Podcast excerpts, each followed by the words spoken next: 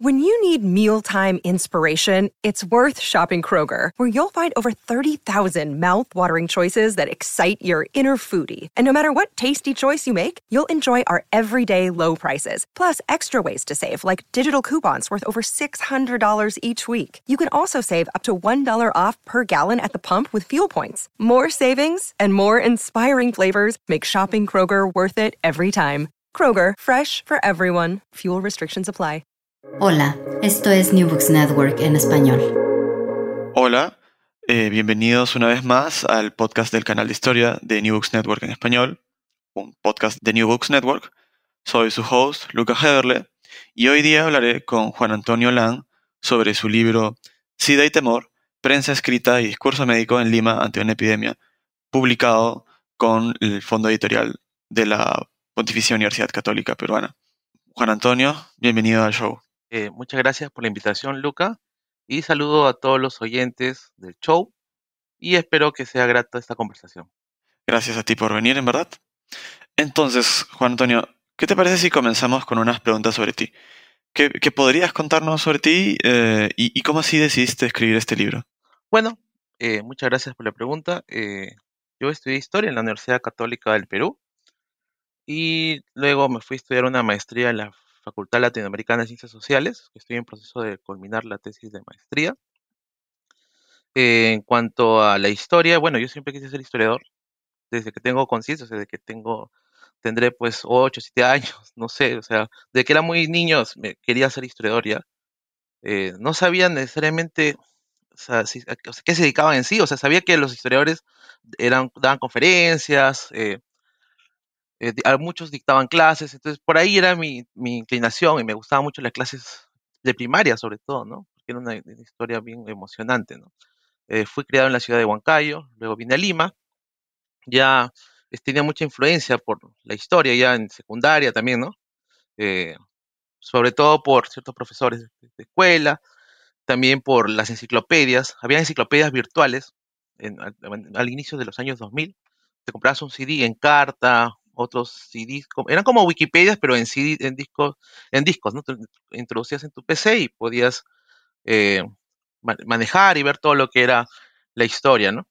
También eh, videojuegos, me, influyó mucho Age of Empires, eh, y también otras cosas, ¿no? En mi casa había una biblioteca surtida de libros de historia y enciclopedias, y sobre todo me gustaban ciertos libros, ¿no? El de Jorge, Jorge Basadre también, ¿no?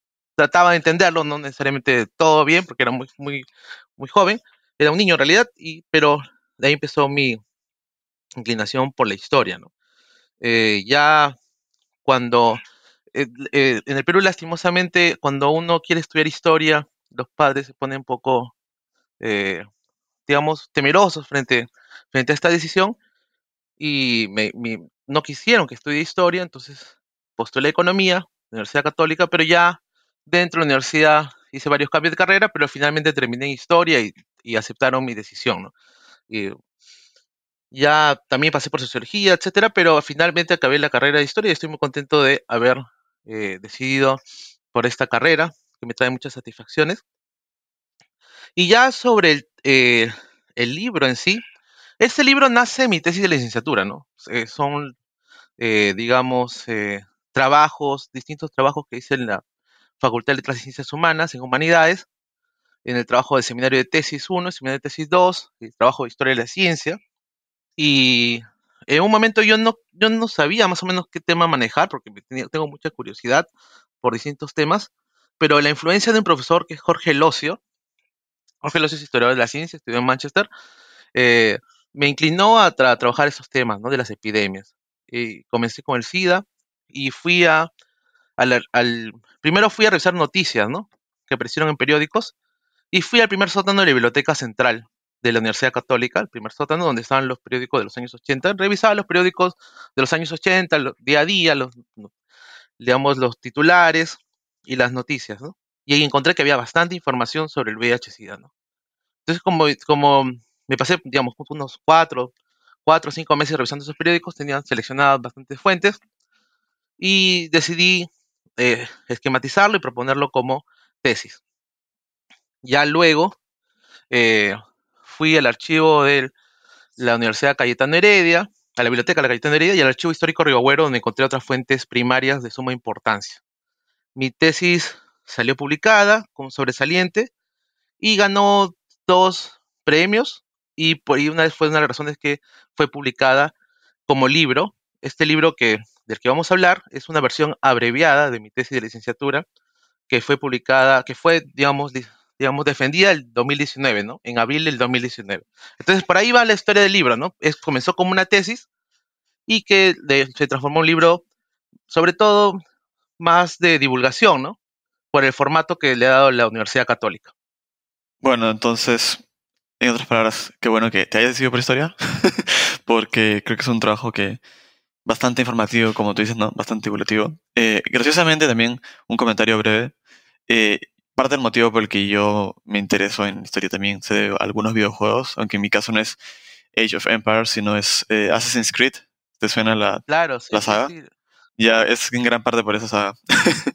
bueno, entonces, al principio del libro compartes una reflexión de, Marcos Cueto, que es un, conocido este, historiador médico peruano, ¿no? Sobre la utilidad de estudiar epidemias e historia médica en general, ya que así se revela bastante información eh, oculta, por así decirlo, sobre la sociedad de la que estemos hablando. ¿De qué maneras y por qué es ventajoso estudiar historia médica? Bueno, eh, Marcos Cueto es un historiador, es uno de los historiadores más eh, importantes en América Latina sobre historia de la ciencia y mi trabajo se basa mucho en él, en sus planteamientos, sus reflexiones. Y en cuanto a las epidemias, y cuán importante es estudiar epidemias y la salud también pública, la historia de la medicina, eh, nos brinda, es, nos brinda distintos, nos da luces para entender la sociedad en sí, ¿no? Aspectos que están ocultos en situaciones normales. Porque cuando hay momentos de críticos donde la, la enfermedad perdura, donde hay epidemias, donde hay el flagelo de, de, la muerte, de la guerra, eh, se puede decir que es un momento de crítico donde las subjetividades afloran, o muchas cosas que están latentes. Eh, por ejemplo, eh, hay muchos, pues, muchos, muchos temas de género, temas étnicos, que están soterrados y que aparecen, ¿no? como la discriminación, estigmatización o, culpabilizar a las víctimas, ¿no? Cierto, a ciertos grupos poblacionales. ¿no? Entonces, eh, en ese sentido, eh, es una ventana para entender eh, la sociedad de aquel entonces, ¿no? las sociedades en general. Y, no solamente es eso, sino porque la enfermedad influye en la cultura y la cultura influye en la enfermedad. ¿A qué me refiero con eso? generalmente, le, en un momento de enfermedad, afloran, como dije, nuestras subjetividades, las subjetividades van construyendo culturalmente a la enfermedad. Se crean imágenes, representaciones sobre, lo, acontecido y sobre el cuerpo. Entonces es un, momento importante para entender varios aspectos, no, no solamente sociales, culturales, también económicos, se puede decir, y políticos. Eh, por ejemplo, eh, e, económicos en el sentido de que hay un descenso poblacional, hay una crisis de, laboral, etcétera, pero políticos porque se vea eh, cómo el Estado trata de intervenir y trata de eh, afrontarse la enfermedad y dar distintas medidas que pueden ser autoritarias o también medidas que pueden ser eh, preventivas. Entonces, es, es, un momento que todos los aspectos económicos, sociales, culturales afloran. Por eso es importante estudiar la historia de la medicina, la historia de la salud, más allá del tema epidemiológico, más allá del tema biológico y, también medioambiental, ¿no? Entonces, es un tema que nos da muchas aristas para entender la sociedad. Bueno, ahora con, con la reciente pandemia de COVID, creo que eso es se ha vuelto un poco sentido común, ¿no? Pero probablemente si hubiésemos tenido esta entrevista hace un par de años, no necesariamente sonaría tan obvio. Y ahora me gustaría hacerte una pregunta sobre el Sí, sobre un tema un poco más estrictamente médico, ¿no? Que es el, consenso médico sobre las formas en las que se contagia el VIH. ¿Cómo, cómo es que esto ocurre? Eh, una una eh, respuesta frente a lo que me dijiste que es ahora obvio frente al COVID. En, eh, este libro fue escrito en 2019, justo previo al COVID. Entonces, muchos de los planteamientos, o sea, no, no veníamos venir, venir una crisis, sino Entonces, eh, Marcos Cueto en ese sentido también era uno de pioneros en, dar, digamos, respuestas sociales, ¿no? O planteamientos, reflexiones sobre estos problemas sociales. Ahora, frente al tema médico que tú me preguntas, hay, digamos, un consenso, ¿no? Realmente los médicos, los científicos, afirman que el VIH-Sida se transmite a través de relaciones sexuales y en el- cuando hay intercambios fluidos a través, bueno, del sexo, y también a, tra- a partir de agujas, jeringas y, y- o inyecciones de, de drogas y intercambios fluidos, ¿no? Como la sangre, la leche, el semen. Entonces es un intercambio, digamos, fluidos, ¿no? Pero ahí se transmite el VIH y después puede, puede aparecer el SIDA, que es, otro, es otro, es la complicación, ¿no? De todo, de todo el, virus. Pero ya el, el VIH, el, el VIH-Sida ya, ya más o menos estaba rastreado de- desde finales del 19 e inicios del 20. Eh, sucede que los colonizadores belgas del Congo eh, dieron, a, dieron a, a relucir que había estos, estos intercambios entre personas y, y animales, ¿no? Que entre la zoofilia y la zoonosis. Entonces, eh, y la, como se dio la colonización, se amplió la movilidad humana de aquel entonces en África y se, se fue, como que se fue esparciendo la- la- el virus y la enfermedad poco a poco, ¿no? Pero ya en el siglo XX y los años 80 fue cuando esto, esto digamos, se, no, se vio de manera global, ¿no? Ya, ya, ya el- el- la enfermedad se transmitía y se esparcía por distintas latitudes, por ejemplo, a Europa, se iba a Estados Unidos, entonces había una mayor movilidad sobre el asunto, ¿no? Movilidad humana, ¿no? Que, es propia de la globalización más, eh, más fuerte, ¿no? De los años 80. ¿no? E- Eso sería por ahí mi respuesta. Genial, ¿no? Y bueno, si es que no me estoy equivocando, el libro pues está organizado en tres capítulos y el primero trata sobre todo sobre eh, la propagación del VIH, eh, la respuesta pública eh, y demás en Estados Unidos, ¿no? Ujú. Y bueno, a grandes rasgos, cuando el VIH se propaga en Estados Unidos, el movimiento conservador local pues demoniza a la población homosexual. Y justo durante esos años, Ronald Reagan, del Partido Republicano, era el presidente del país.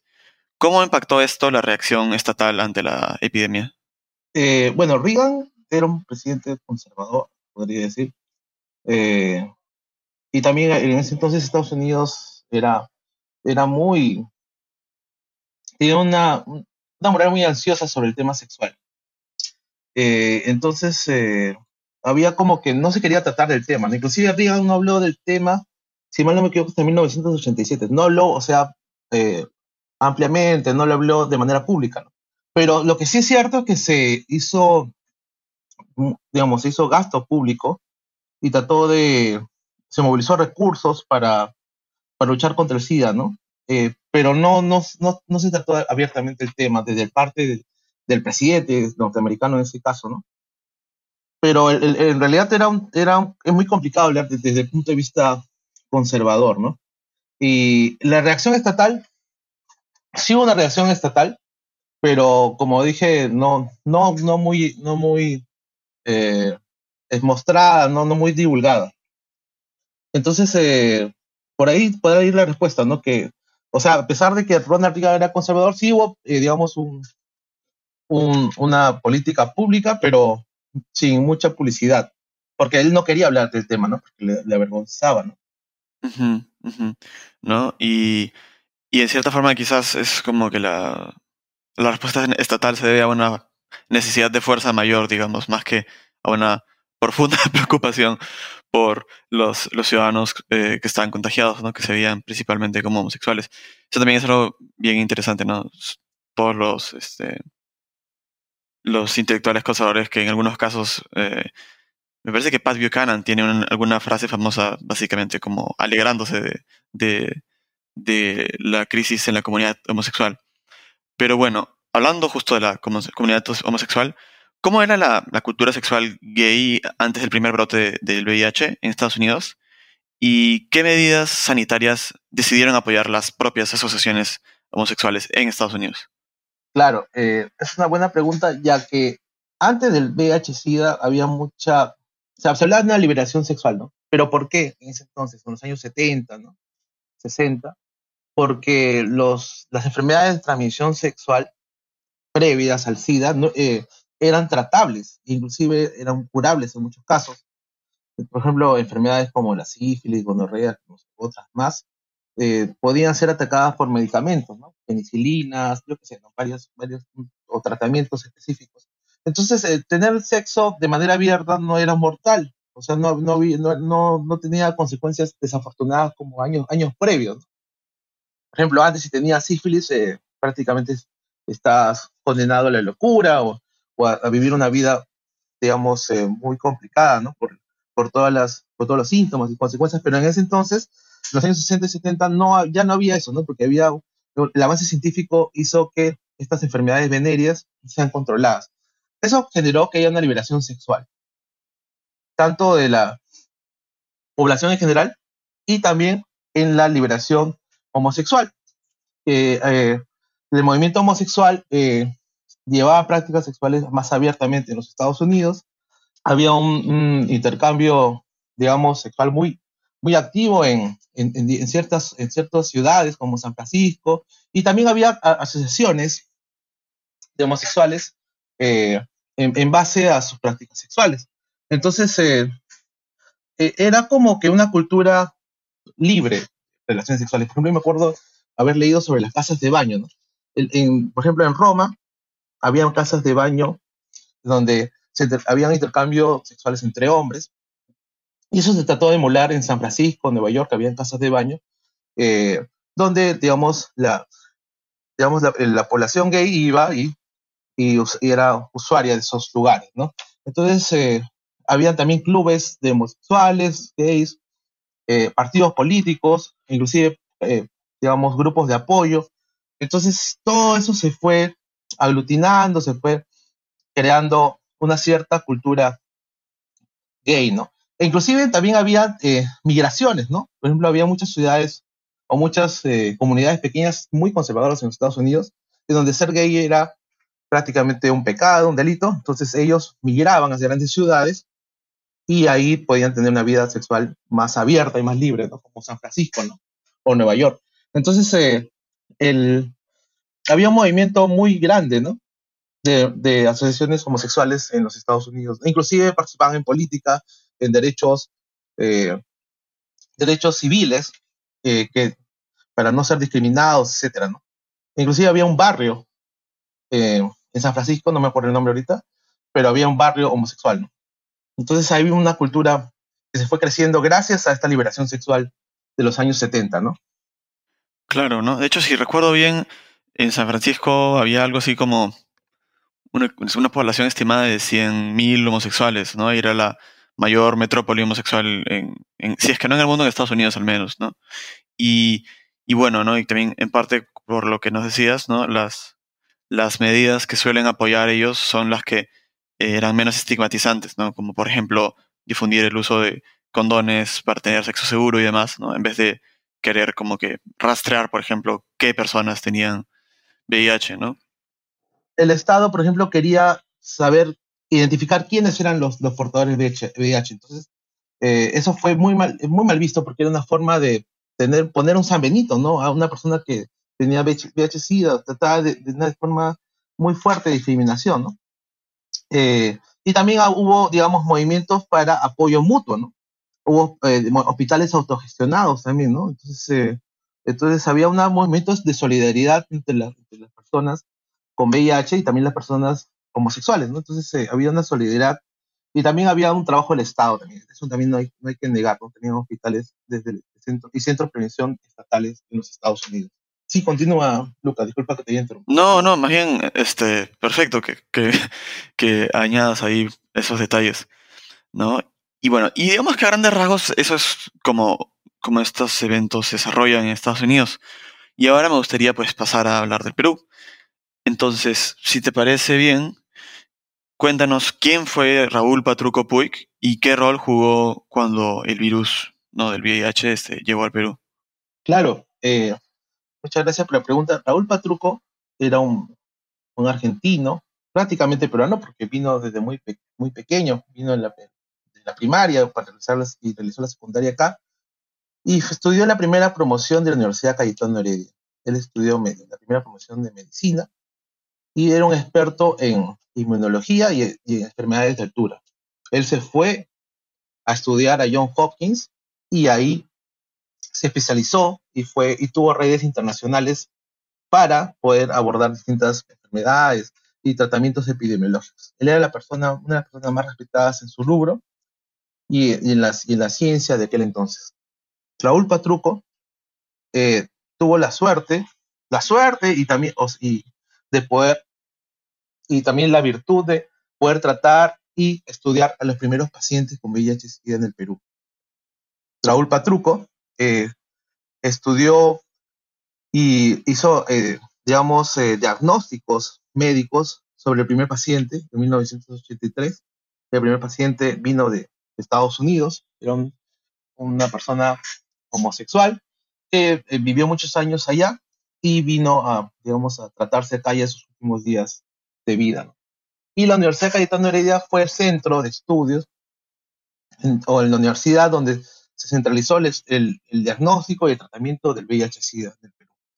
Raúl Patruco fue muy importante, pues no solamente era un médico que, digamos, realizaba tratamientos, trataba de mejorar la vida de los pacientes, sino que él también fue una suerte de divulgador de la ciencia.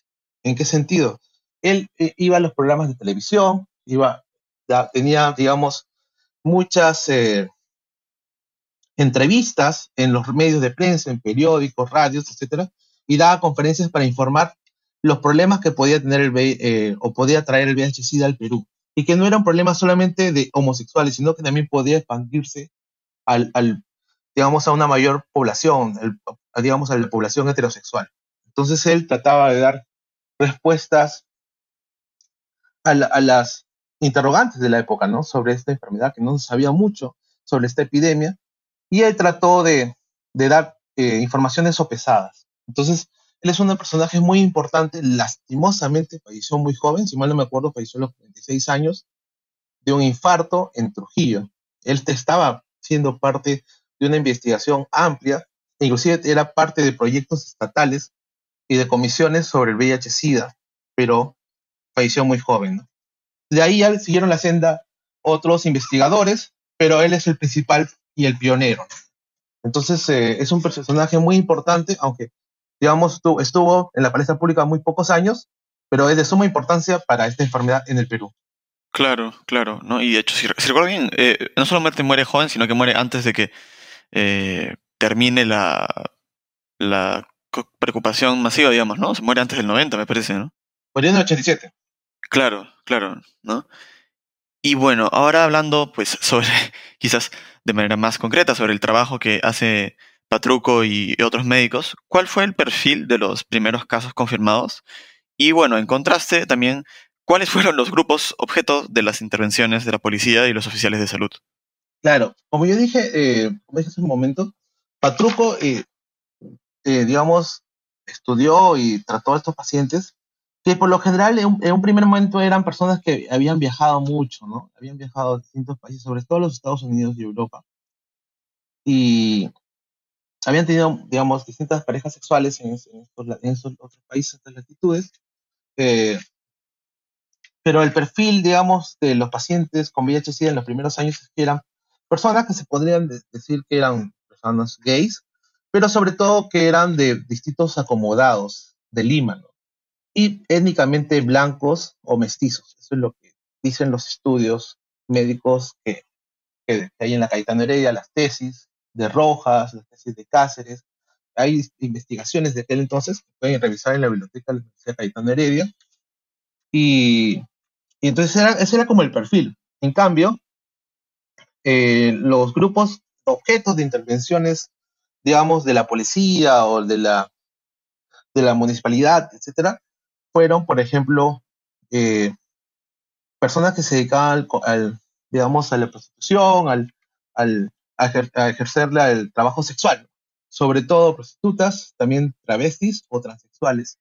En ese entonces a todos los que eran travestis o transexuales eh, se les llamaba homosexuales. No había una todos encajan en ese rótulo. Así se les llamaba por la prensa, inclusive inclusive era una forma de homogenizarlos, ¿no? Entonces, eran personas, se puede decir que eh, estaban marginalizadas en la sociedad porque trabajaban, eh, eh, en, digamos, en el servicio sexual y eran, y eran personas más, más fáciles de ubicar, ¿no? Si una persona está ejerciendo la prostitución, el- está vendiendo, vendiendo sexo en la calle, era fácil identificar y hacer una redada. Con el pretexto de hacerles pruebas de VIH-Sida, de pruebas de lisa, ¿no? O otro tipo de prueba, se los hacía redadas y se les, digamos, eh, castigaba, ¿no? Por esa conducta que no era deseable por la policía o por la sociedad peruana de aquel entonces, ¿no? Entonces, eh, por ejemplo, hay muchos casos de redadas a casa de masajes. Eh, hay una, yo encontré un- una noticia sobre un operativo llamado Tortolitos 88. Y en Tortolitos se iba a las casas de masajes donde la prostitución y se levantan. Y iban, y, y- iban y, digamos, eh, hacían la redada a los que estaban, digamos, teniendo sexo ahí en, en casas de masajes. Pero también eh, iban a la calle y, y hacían estas intervenciones, ¿no? Eso en realidad es una, era una violación de derechos, ¿no? o sea, eh, uno puede estar pasando por la calle, o sea, una cosa, cosa quieres hacer, pero no te pueden estar haciendo una redada para hacerte una prueba a la fuerza, ¿no? Entonces había una cuestión de violación de derechos eh, hacia este este tipo de personas. Entonces, eh, por ahí iba el asunto, ¿no? O sea, por un lado, los estudios médicos decían cierto tipo de población que era afectada, pero eran personas que eran más difíciles de ubicar, digamos, a, a- a simple vista, ¿no?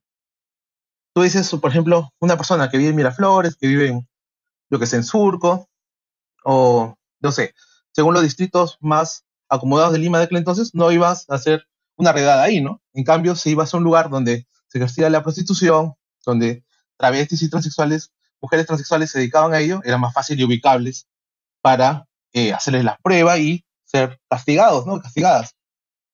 Claro, ¿no? Y en ese sentido probablemente es fundamental, ¿no? No olvidarnos de el, bueno, no sé si servicio es la mejor palabra, pero el servicio de botacabros que podía tener la policía, ¿no? Que es decir, que en resumen, a veces se encargaban de eh, expulsar a este, prostitutas, que en muchos casos también eran como eh, travestis o transexuales, ¿no? De espacios públicos, porque digamos que, pues, como tú bien señalas, ¿no? No era algo bien visto ni por las autoridades ni por muchos casos los vecinos de la zona, ¿no? Entonces, y eso va un poco de la mano, ¿no? Con, con estas redadas que nos menciona definitivamente, ¿no? Claro. Y ahora, quizás, si es que... Disculpe, ¿ibas a decir algo? O... No, no, sí. Ok. Este, me gustaría que nos cuentes sobre cómo es que la prensa peruana reportó sobre la enfermedad. Si fue quizás un poco sensacionalista, como uno podría esperarse, o, Claro. o si no, o no sé.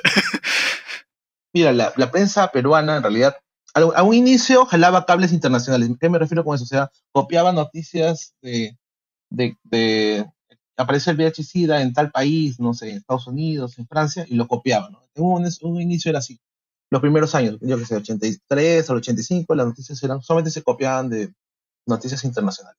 Pero ya a partir de la muerte de Rob Hudson, que era un actor muy conocido a nivel internacional de Hollywood, se, eh, las noticias empezaron a aparecer exponencialmente. Eh, eh, sobre, claro, a nivel internacional, pero poco a poco iban aterrizando sobre el Perú, ¿no? Apareció el primer caso peruano, eh, entrevistas al doctor Patruco que nos dé su opinión. Entonces, pero también trataban de escandalizar, ¿no? El bien del apocalipsis, el apocalipsis, digamos, el, último flagelo hacia la población es el SIDA, la enfermedad del cáncer gay, o sea, trataban de noticias muy sensacionalistas. Eh, inclusive, eh, me acuerdo de una noticia que era, digamos, muy fuerte, que era la de un señor que, que eh, digamos, fue retratado enfermo y fue asediado por la prensa, a pesar de que tenía VIH-Sida, era asediado y falleció, su, digamos, su, fuerte, su, muerte fue más rápida porque vivía un estrés constante porque la prensa iba uh -huh. y les tomaba fotografías. Uh -huh. es, es, no me acuerdo el nombre del señor, tampoco no es necesario decir su nombre, pero eh, era una forma de, digamos, de, de, asedio, ¿no? Hacia una persona que está, eh, estaba en, en, sus últimos días, ¿no? Y, y empeorando su situación por el constante estrés. ¿no?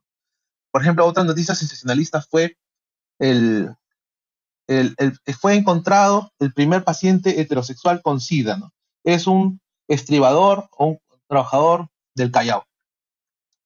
Entonces, eh, y, trataban de hacerle un, trataban de mostrar cómo fue, cómo se contagió, querían preguntarle, entonces eran muy fuertes, ¿no? O sea, y inclusive le habían tomado, para retratar a una persona, tomaron fotografías a una persona que no tenía VIH-Sida y dijeron, acá hay un sidoso, ¿no? y trajeron la foto de una persona que estaba muy mal o estaba en un estado muy deteriorado y lo hacían pasar por VIH-Sida. Entonces trataban de hacer escándalo, ¿no? Y, y, trataban de asusar a la población. Asusar no en momentos violentos, sino de generar miedo ¿no? y sensacionalismo. Entonces eh, era muy preocupante. E inclusive el Estado le dijo a los medios de prensa que dejen ser sensacionalistas sobre ese tema. ¿no? Le hizo una conferencia en el 88, ¿no? Y justo yo abordo, en el libro en la época en donde fue más sensacionalista la prensa, ¿no? Entonces, por eso que hay noticias así bien, bien escabrosas y noticias eh, muy sensacionalistas, ya, digamos, perdón por repetir, pero eran noticias muy escandalosas y muy asustadoras a los temores, ¿no? Entonces, eh, por ese lado, la prensa eh, actuó mal, ¿no?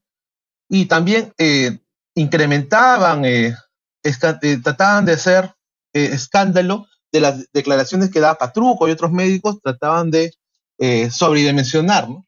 A pesar de que los médicos eran sopesados, sus opiniones eran, se podría decir, más matizadas, ellos seleccionaban un fragmento, digamos, y lo, y lo ponían como titular, ¿no? Entonces, eh, por ese lado, la prensa eh, fue un momento, digamos, sombrío para la prensa, ¿no? Peruana. Claro, ¿no? Y eh, justo hace poco mencionaste el Estado peruano, así que me parece una buena oportunidad para preguntarte cuáles son las medidas que, tomó esta organización y también a qué nivel de gobierno, ¿no? Porque si recuerdo bien, en verdad no es una reacción del todo organizada. Claro, muy buena pregunta. O sea, el Estado creó, por ejemplo, comisiones técnicas en las que participaba Patruco, otros médicos y otros, eh, digamos, personajes de la época, pero el Estado, digamos, como hemos visto, también actuó, digamos, de una manera punitiva. Tratando de, hacer redadas, etcétera. Pero también trató, de hacer prevención. Y dar, un, dar digamos, eh, informaciones educativas, digamos, dar folletos, etcétera, ¿no? O sea, no, no, no hizo publicidad necesariamente en televisión, en radios en ese entonces, porque todavía no estaba muy difundido, pero sí trató de, hacer un trabajo de prevención, ¿no? había una operación que era la operación Condón, que era entregar preservativos, ¿no? Para que se trate de evitar la propagación del VIH-Sida. Entonces, el Estado, por un lado, trató de hacer, hacer eh, un trabajo punitivo, pero también por otro lado, o castigador, pero por otro lado fue también, eh, de hacer prevención, ¿no? Entonces no, no era tan homogéneo, porque también ellos no sabían qué hacer, ¿no? Frente a lo que sucedía, ¿no? También eh, no tenían algo claro, ¿no? Lo que ellos miraban noticias o informaciones de otros países trataban de, emular lo que se hacía ahí en otros lados. ¿no? Por eso que en el libro primero hablo de los Estados Unidos para que se vea el contraste, ¿no? Entre las dos situaciones, ¿no? Entonces, eh, por ahí va el asunto, ¿no? Que el Estado no sabía de ciencia cierta lo que se tenía que hacer. Pero ya a partir del 88 ya, ya tenía más una, una, una idea más de política de salud pública pero fue evolucionando, tuvo sus avances, retrocesos. Por ejemplo, eh, había un caso de que era en los penales, por ejemplo, no sabían prácticamente qué hacer, si aislarlos o evacuarlos. Estaban en un, dilema también. los, los, funcionarios del Estado también no, no sabían cómo actuar. Bueno, en verdad, gracias por tu tiempo, Juan Antonio. Creo que como decía, ¿no? este es un tema que no se suele discutir tanto o no se tiene tanto en la eh, conciencia pública, eh, en Perú al menos, no sé si en otras regiones de Latinoamérica, y creo que eso es algo que eh, debería cambiar, ¿no? Y antes de despedirnos, ¿podrías pues contarnos en qué proyectos estás trabajando actualmente? Claro, con mucho gusto y gracias por la pregunta. actualmente vengo desarrollando mi tesis de maestría, ya la, en este semestre tengo que culminarla y también, eh, eh, bueno, tienen algunas publicaciones, tratando, estamos editando un libro sobre historia cultural en el Perú. Y, y también, eh, vengo con distintos proyectos de historia, de divulgación de la historia, de historia pública, ¿no? Estoy en el proyecto Reportar la Historia, que es una página de Facebook e Instagram, tiene seguidores, tiene una buena cantidad de seguidores, y también un, un programa podcast o de radio sobre historia de la ciencia. Mm. Entonces eh, estoy metido en varias cosas, aparte que tengo dos trabajos, entonces estoy en mil cosas, pero siempre tratando de avanzar con la historia, ¿no? es lo que nos apasiona, ¿no? Y que, y que se tiene que dar eh, presencia, ¿no? Y no dejar que la, la flama se apague, ¿no? Porque es algo que, que siempre me motiva y me da curiosidad y quiero seguir en el, en el camino académico, ¿no? Y de la historia, que siempre quise hacer. Genial. Ah, eso sí, antes de, antes de cortar, eh, si no es mucha indiscreción, ¿cuál es el tema de tu maestría? Bueno, yo sobre maestría estoy haciendo, eh, seguro muchos lo saben, sobre Juan Basilio Cortegana, era un héroe de la independencia, escribió 13 tomos, una historia general del Perú en 13 tomos. Él, esos 13 tomos, él muestra sus vivencias como participante de las, las batallas de Junín, Ayacucho y otras intervenciones bélicas, ¿no? Entonces, lo que ya voy a hacer es eh, una, un trabajo sobre la memoria y la historia general. Mm. Entonces, con esto trato de mostrar cómo los, los primeros años del Perú post-independiente, el uso de las memorias y la historia sirve para, eh, validarse políticamente, ¿no? Porque él hizo esas historias, esas memorias, para poder tener, digamos, beneficios estatales como ex veterano de guerra. Y ese es un asunto más de historia, historiografía y memoria, ¿no? Generalmente se dice que la, la ola memorial en Latinoamérica es en el siglo XX, luego de las dictaduras en latinoamericanas. Pero yo trato de mostrar que es desde los inicios de las repúblicas, luego de, las independencias latinoamericanas a partir de este personaje. Y, y, bueno, estoy tratando de hacer historiografía, que es el otro campo que me gusta mucho. Yo estoy especializado en historia de la ciencia, pero también en historia de la historia. Hmm. Entonces, eh, entonces voy a ir por ahí, ¿no? En esta maestría, ¿no? Ya a futuro sí quiero seguir haciendo historia de la ciencia. Genial. Bueno, entonces nuevamente gracias por tu tiempo, ¿no? Esta ha sido una entrevista con Juan Antonio Lan, autor de SIDA y Temor, prensa escrita y discurso médico en Lima ante una epidemia. Antes de terminar nuestra conversación, me gustaría recordar que el libro se llama SIDA y Temor, prensa escrita y discurso médico en Lima ante una epidemia y que fue publicado por el Fondo Editorial de la Pontificia Universidad Católica del Perú. Muchas gracias por escucharnos. Gracias por escuchar New Books Network en español.